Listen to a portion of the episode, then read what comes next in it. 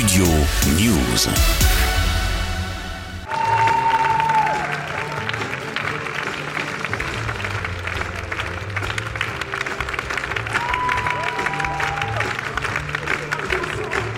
Moi, la seule chose que j'aime bien faire dans la vie, c'est faire des livres et des bandes dessinées.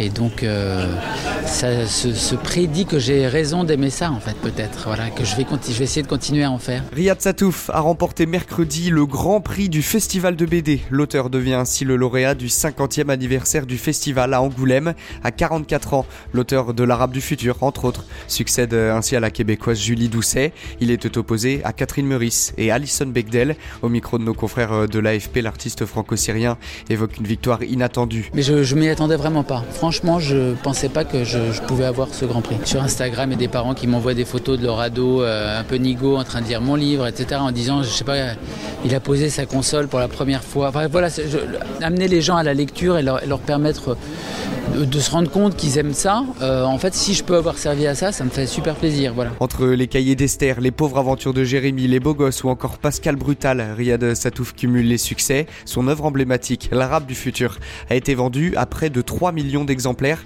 et traduite en 23 langues. Le sixième et dernier tome de la saga est paru en novembre dernier. Le premier acte, publié lui en 2014, avait permis à l'auteur de remporter le Fauve d'or du meilleur album à Angoulême l'année suivante.